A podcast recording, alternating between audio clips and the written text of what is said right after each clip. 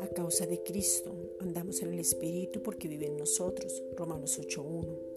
Padre, te pedimos en el nombre de Jesucristo que el fruto del Espíritu, Gálatas 5, versículos 22 al 23, se desarrolle, crezca y se manifieste en nuestras vidas para poder ser luminares. Filipenses 2.15. Que irradiemos luz, que seamos esa luz en medio de las tinieblas y esa sal que produce sed, y que cada palabra sea de gracia, sazonada con sal. Colosenses 4:6, para que muchos vengan al conocimiento de la verdad que es Cristo mismo y poder responder como debemos responder a cada uno. Primera de Timoteo 2:4.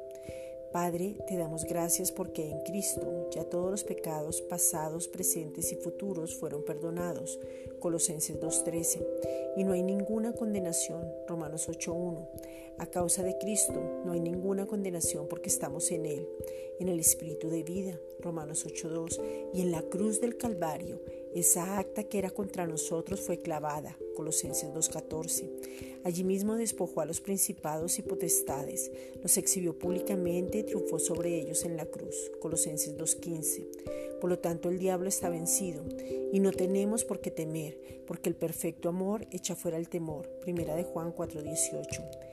Él mismo, derramando su sangre en la cruz, nos ha librado, nos ha liberado, nos ha dado autoridad, nos dio la victoria, nos dio el poder y estamos ya justificados. Romanos 3:24. En su sangre, es decir, que estamos sin ninguna culpa y nos podemos gozar. Gracias Padre por Jesucristo.